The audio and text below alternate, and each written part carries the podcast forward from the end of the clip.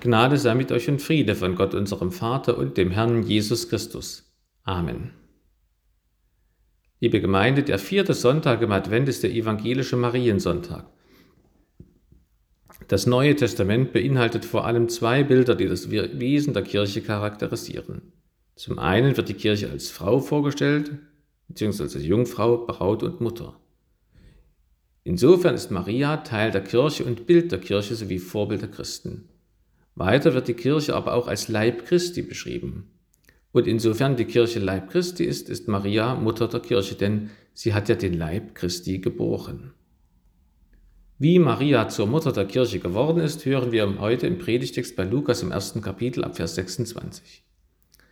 Im sechsten Monat wurde der Engel Gabriel von Gott gesandt in eine Stadt in Galiläa, die heißt Nazareth, zu einer Jungfrau, die vertraut war einem Mann mit Namen Josef im Hause David, und die Jungfrau hieß Maria. Und der Engel kam zu ihr hinein und sprach, sei gegrüßt, du Begnadete, der Herr ist mit dir. Sie aber erschrak über die Rede und dachte, welch ein Gruß ist das? Und der Engel sprach zu ihr, fürchte dich nicht, Maria. Du hast Gnade bei Gott gefunden. Siehe, du wirst schwanger werden und einen Sohn gebären und du sollst ihm den Namen Jesus geben. Der wird groß sein und Sohn des Höchsten genannt werden und Gott, der Herr, wird ihm den Thron seines Vaters David geben. Und er wird König sein über das Haus Jakob in Ewigkeit, und sein Reich wird kein Ende haben. Da sprach Maria zu dem Engel, wie soll das zugehen, da ich doch von keinem Manne weiß? Der Engel antwortete und sprach zu ihr, der Heilige Geist wird über dich kommen und die Kraft des Höchsten wird dich überschatten. Darum wird auch das Heilige, das geboren wird, Gottes Sohn genannt werden. Und siehe, Elisabeth, deine Verwandte, ist auch schwanger mit einem Sohn in ihrem Alter und ist jetzt im sechsten Monat, von der man sagt, dass sie unfruchtbar sei. Denn bei Gott ist kein Ding unmöglich. Maria aber sprach siehe, ich bin des Herrn Magd, mir geschehe, wie du gesagt hast.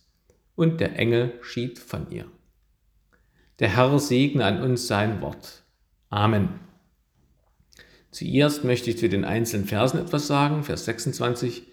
Es gibt genaue Zeit- und Ortsangaben. Der Evangelist und Arzt Lukas hat eben alles von Anfang an sorgfältig erkundet und es für dich, hochgeehrter Theophilus, in guter Ordnung aufgeschrieben, auf dass du den sicheren Grund der Lehre erfährst, in der du unterrichtet bist. So schreibt er am Anfang unseres Kapitels.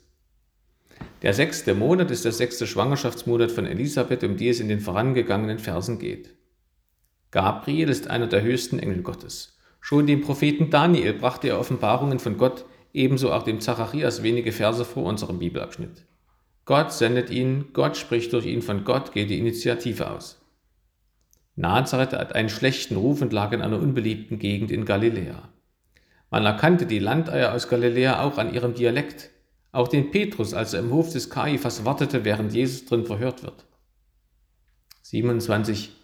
Jungfrau heißt Jungfrau und ist die Erfüllung von Jesaja 7,14. Siehe, eine Jungfrau ist schwanger und wird einen Sohn gebären, den wird sie nennen Immanuel.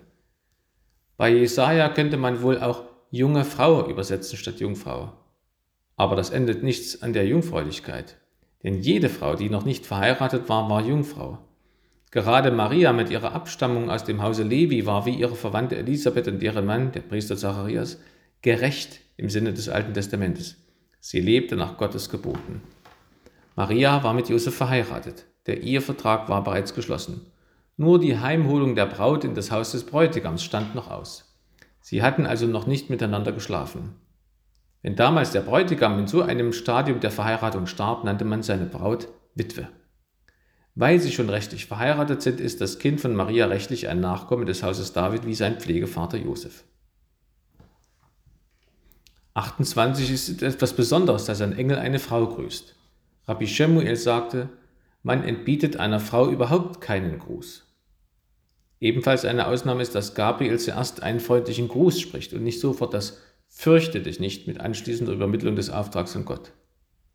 Gabriels Gruß ist inhaltsreich. Er kann guten Tag heißen, aber auch freue dich. Dann wäre es auch als Anspielung zu verstehen auf Sacharja 2,14, wo es heißt, Freue dich und sei fröhlich, du Tochter Zion, denn siehe, ich komme und will bei dir wohnen, spricht der Herr. Der Herr ist mit dir. Das kommt in der Bibel öfter vor, wenn eine Person einen wichtigen Auftrag von Gott bekommt. So sagt etwa Yahweh zu Josua im Alten Testament, der Herr, dein Gott, ist mit dir in allem, was du tun wirst. 29. Maria erschrak aus den eben genannten Gründen, dass sie überhaupt würde, wurde und dass Yahweh mit ihr sei und dass sie von Gott begnadet worden sei, mit Gnade versehen worden sei. Einige Ausleger sagen, Marias Erschrecken zeigt, dass sie auch Sünderin ist und vor der Heiligkeit Jahwe und Jahwes und seines Engels erschreckt, wie etwa der Prophet Jesaja bei seiner Berufung. Das Wort erschrecken ist dasselbe, wie wenn das Meer aufgewühlt ist beim Sturm. So ein Sturm der Gefühle tobte in Maria. 30. Bevor Maria etwas sagen kann, greift Gabriel die stürmische Gemütslage Marias auf und sagt, fürchte dich nicht.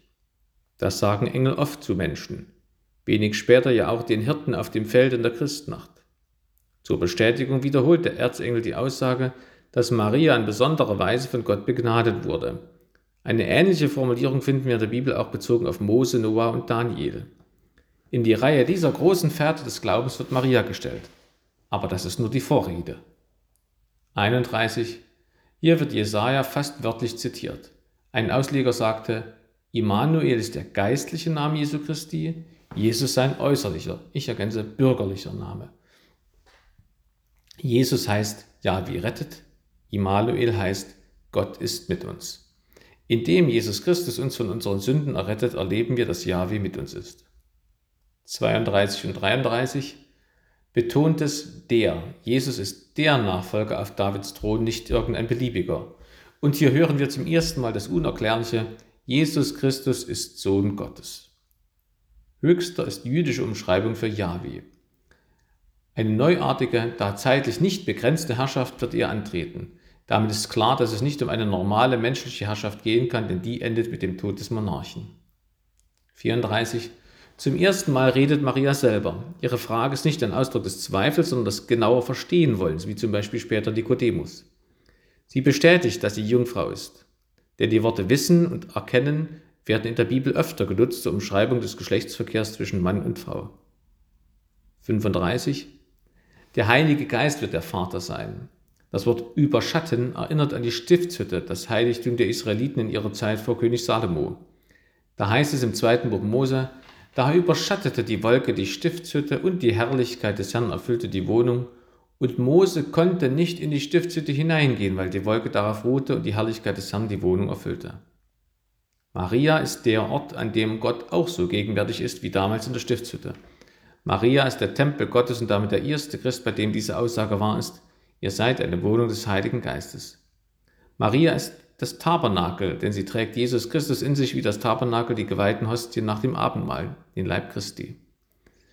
An Maria erfüllt sich auch zuerst, was Paulus sagt, ich lebe doch nur nicht ich, sondern Christus lebt in mir. Das Wort überschatten erinnert auch an die Schöpfung der Welt, wo der Geist Gottes das Wasser überschattete. Überschatten bedeutet zugleich, dass weder Josef noch sonst irgendein Mensch Zutritt hat zu dem Ereignis, was da passiert. Nur Maria und der Heilige Geist. Logisch. Wenn Gott, der Heilige Geist, der Erzeuger der menschlichen Natur Jesu Christi ist, dann ist Jesus Christus auch Gottes Sohn. Maria trägt deshalb auch den Titel Gottesgebärerin. 36. Maria fordert kein Beglaubigungszeichen, aber oder eben deshalb erhält sie eines. Ihre Verwandte Elisabeth ist in ihrem hohen Alter und als Unfruchtbare doch schwanger geworden von ihrem ebenfalls hochbetagten Mann Zacharias. Die wundersame Schwangerschaft Elisabeths ist Beglaubigung und Vorstattung für Marias noch viel wundersamere und kategorial andere Schwangerschaft.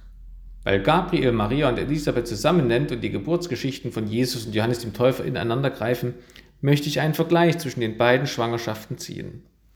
Zacharias ist ein alter Mann und Priester, Maria eine normale Frau im Konfirmandenalter. Zacharias feiert gerade im Tempel in Jerusalem den Gottesdienst, als Gabriel zu ihm kommt. Maria befindet sich in ihrem Elternhaus bei alltäglicher Beschäftigung in einer verachteten Stadt in der Provinz der Ungläubigen. Maria wird von Gabriel gegrüßt, Zacharias aber nicht. Maria glaubte, Zacharias zweifelte. Zacharias fordert ein Zeichen und bekommt zur Strafe das Zeichen, dass er stumm sein muss und nichts von der Begegnung mit Gabriel erzählen kann. Maria fordert kein Zeichen und erhält ein positives Beglaubigungszeichen. Sie kann die gute Nachricht freudig ihrer Verwandten Elisabeth bringen und dort Gott laut loben mit dem Magnificat. Elisabeth sagte über ihre Schwangerschaft, so hat der Herr an mir getan in den Tagen, als er mich angesehen hat, um meine Schmach unter den Menschen von mir zu nehmen. Maria dagegen soll als verheiratete Frau ein Kind von jemandem anderen als ihrem Ehemann bekommen. Luther meint dazu, diese heilige Jungfrau kann nicht zu ihren kommen, wenn sie nicht vorher ist zu Schanden worden. Zacharias sagt indirekt Nein zur Botschaft Gottes, Elisabeth sagt gar nichts, Maria sagt bewusst Ja. Zacharias und Elisabeth bekommen trotz ihres hohen Alters ein Kind, Maria bekommt ein Kind ohne Mann. Elisabeth gebiert den Sohn des Zacharias, Maria gebiert den Sohn Gottes. Vers 37 Bei Gott ist kein Ding unmöglich. So ähnlich sagte das Gott auch der Sarah, als er ihr die Geburt des Isaak ankündigte. 38 Maria ist Gott vollständig gehorsam. Ich mache, was du sagst. Lateinisch heißt das Fiat mihi secundum verbum tuum. Die ersten beiden Worte werden manchmal zitiert als Ausdruck der völligen Hingabe an Gott. Fiat mihi. Nun möchte ich einige Aussagen des Bibeltextes näher betrachten. Ihr kennt ja sicher fast alle das Adventslied Wie soll ich dich empfangen? Genau das hat Maria sich sicher auch gefragt. Und sie hat den Erzengel Gabriel gefragt, wie sie Jesus denn empfangen soll als Jungfrau. Auf die Botschaft des Engels antwortet sie mit Ja mir geschehe, wie du gesagt hast. Wenn wir im Advent Jesus fragen, wie soll ich dich empfangen, dann hören wir heute die Antwort aus der Bibel. Wie Maria mit einem freudigen Ja. Deswegen könnte man einige Aussagen des Bibelabschnittes so bündeln. Maria ist die Mutter der Kirche und das Vorbild der Christen. Erstens in ihrer Niedrigkeit, zweitens ihrer Begnadung und drittens in ihrem Glauben. Zuerst also Maria ist die Mutter der Kirche und das Vorbild der Christen in ihrer Niedrigkeit. Maria nennt sich selbst wenige Verse nach unserem Predigtext im Magnificat niedrig. Das kann sich auf ihre Lebensumstände beziehen. Sie ist wohl kein Mensch mit besonderen Begabungen. Weder besonders schön, noch besonders reich, noch besonders klug, noch besonders vornehm, noch adlig, noch weltgewandt. Nein, in einem Nest im gottlosesten Teil Israels lebt sie. Die Stadt Nazareth in Galiläa wird im Alten Testament nirgends erwähnt, anders als berühmte Städte wie Jerusalem oder Bethlehem. Maria wohnt in Nazareth. Was kann von da schon Gutes kommen? Das war damals sogar ein spöttisches Sprichwort. Maria ist vermutlich zwischen 12 und 14 Jahren alt. Das war damals das heiratsfähige Alter für Mädchen. Sie war also noch keine gestattete Frau und keine Mutter Israels, wie etwa die Richterin Deborah betitelt wurde. Maria ist jedoch auch nicht arm oder verachtet. Josef und sie stammen aus der oberen Mittelschicht. Maria ist Nachfahre von Levi oder sogar der besonderen Priestersippe innerhalb des Stammes Levi, der Sippe Aarons. Sie hatte also wegen ihrer Herkunft keinen Minderwertigkeitskomplex. Und doch bildete sich darauf auch nichts ein und erschrickt anlässlich des Grußes des Engels und nennt sich niedrig. Der zentrale Grund dafür ist wohl, dass sie gottesfürchtig war und deshalb sowohl ihre Sünde erkannte als auch in Gabriel die Heiligkeit und Reinheit Gottes. Sündenerkenntnis ist der Schlüssel zur Freude. Maria lobt ja wenig später voller Freude Gott, obwohl sie sich niedrig nennt. Sündenerkenntnis ist der Schlüssel zur Freude, weil Sündenerkenntnis der Schlüssel zur Annahme Jesu Christi ist. Dazu komme ich gleich unter zweitens. Sündenerkenntnis ist auch der Schlüssel zur Wahrhaftigkeit ohne Arroganz oder Einbildung. Im Magnificat singt Maria, dass alle Geschlechter sie selig preisen werden, weil sie Jesus geboren hat. Und doch überhebt sie sich nicht, sondern nennt sich eben in demselben Lobgesang niedrig. In der Erkenntnis ihrer Niedrigkeit ist Maria ein Vorbild für uns Christen. Wir sollen uns auch nichts einbilden auf unsere Herkunft, unser Gehalt, unsere guten Beziehungen und Vernetzungen in der Stadt oder auf unsere beruflichen Erfolge. Wir brauchen darüber auch nicht traurig zu sein, wenn wir sie nicht haben oder wenn es uns nicht gelingt. Wir können uns an all dem Schönen, an unseren Erfolgen freuen, aber das darf uns nicht die Sicht vernebeln dafür, dass wir Sünder sind und bleiben. Maria lehrt uns da ein heilsames Erschrecken. Marias Erschrecken bringt der ganzen Welt Heil, nämlich den Heiland.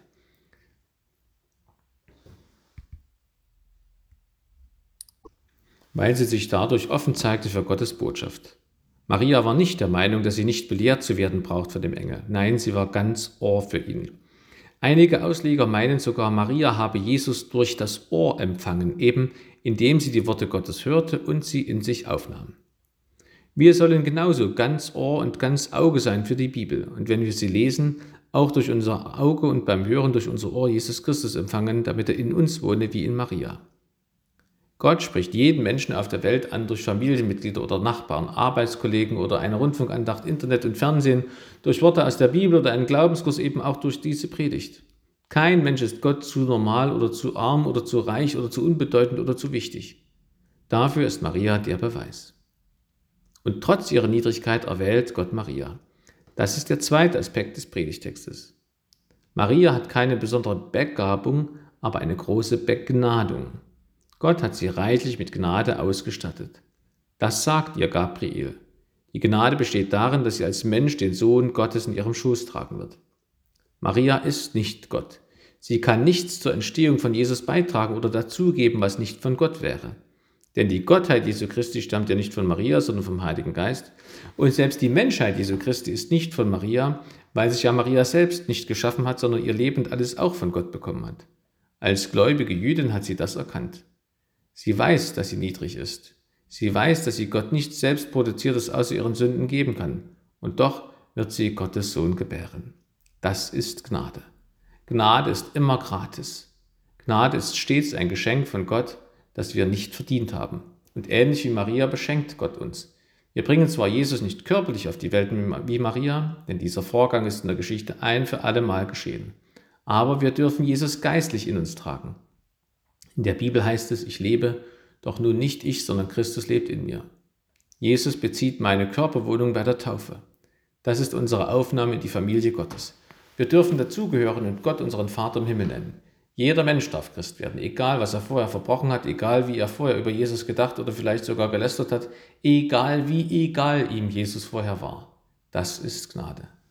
Wir dürfen mit unseren Mitchristen eine Familie sein und vertraute Gemeinschaft haben, auch wenn wir als Single leben und keinen Kontakt zu unseren biologischen Familien haben.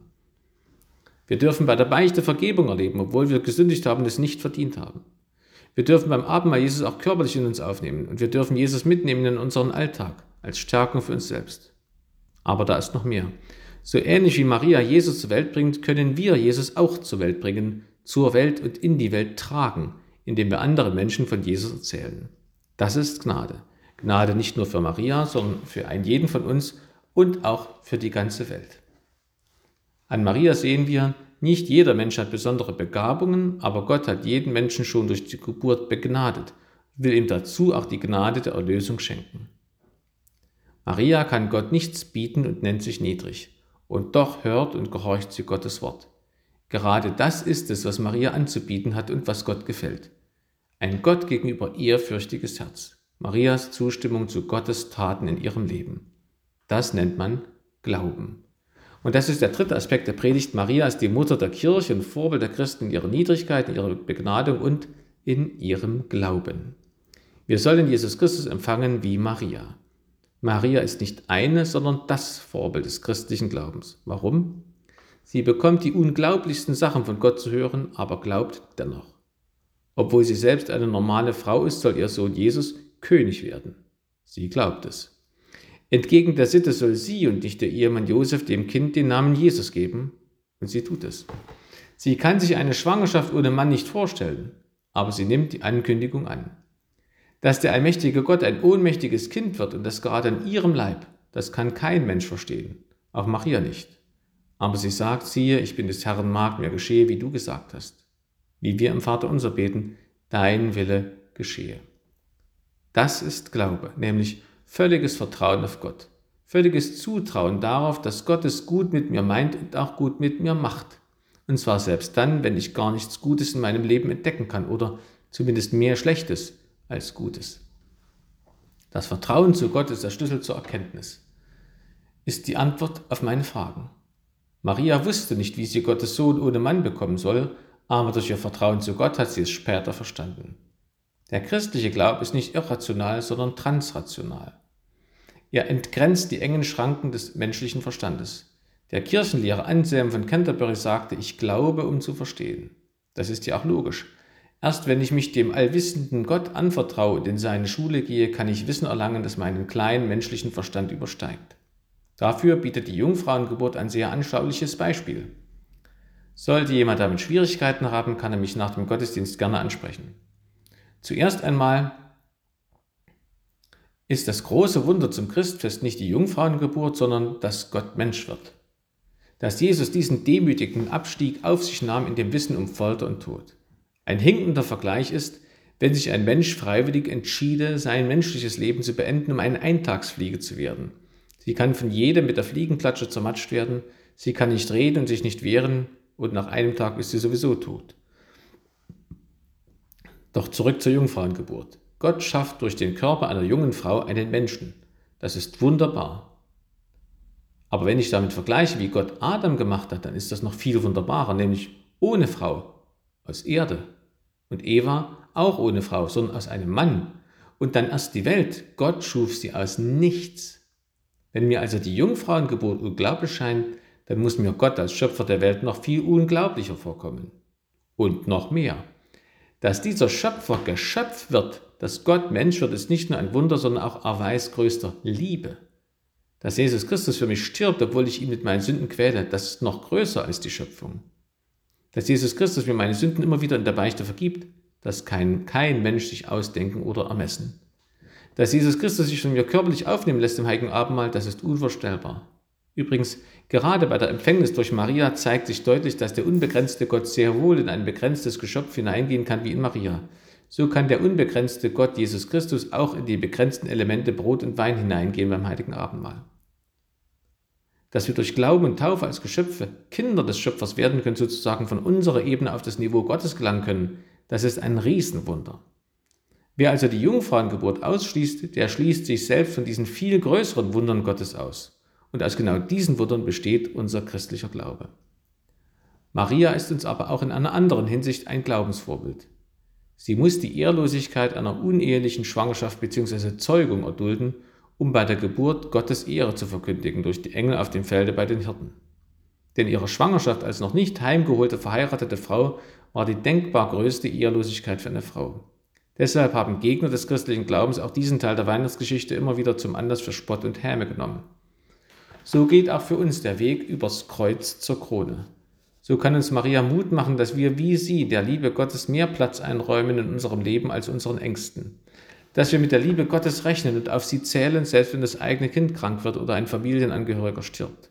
Oder dass ich daran festhalte, dass Gott, Gott einen Plan mit mir und meinem Leben hat und diesen auch mit mir umsetzt, auch wenn ich jetzt arbeitslos bin oder schwer erkrankt. Die Liebe zu Gott kann mir auch helfen, darauf zu hoffen, dass ich die irdische Liebe, den ersehnten Ehepartner finden werde, auch wenn ich jetzt noch allein lebe. Wer wie Maria glaubt, wird auch so eine enge Beziehung zu Jesus Christus haben wie sie. Liebe Gemeinde, Maria ist die Mutter der Kirche und das Vorbild der Christen. Sie erkennt durch Gott ihre Sündhaftigkeit, ohne deshalb ein deprimiertes Leben zu führen. Sie erlebt von Gott Begnadung, obwohl sie selbst nichts dazu beitragen kann. Und doch nimmt sie beides an und sagt Ja dazu, dass Gott ihr Leben bestimmt. Das ist Glaube, vorbildlicher Glaube. Deshalb ist Maria auch in unserer lutherischen Kirche die mit höchsten Ehren allerwürdigste unter allen Menschen auf Erden. Gott sei Dank. Amen. Und der Friede Gottes, der höher ist als alle Vernunft, der bewahre eure Herzen und Sinne in Christo Jesu. Amen.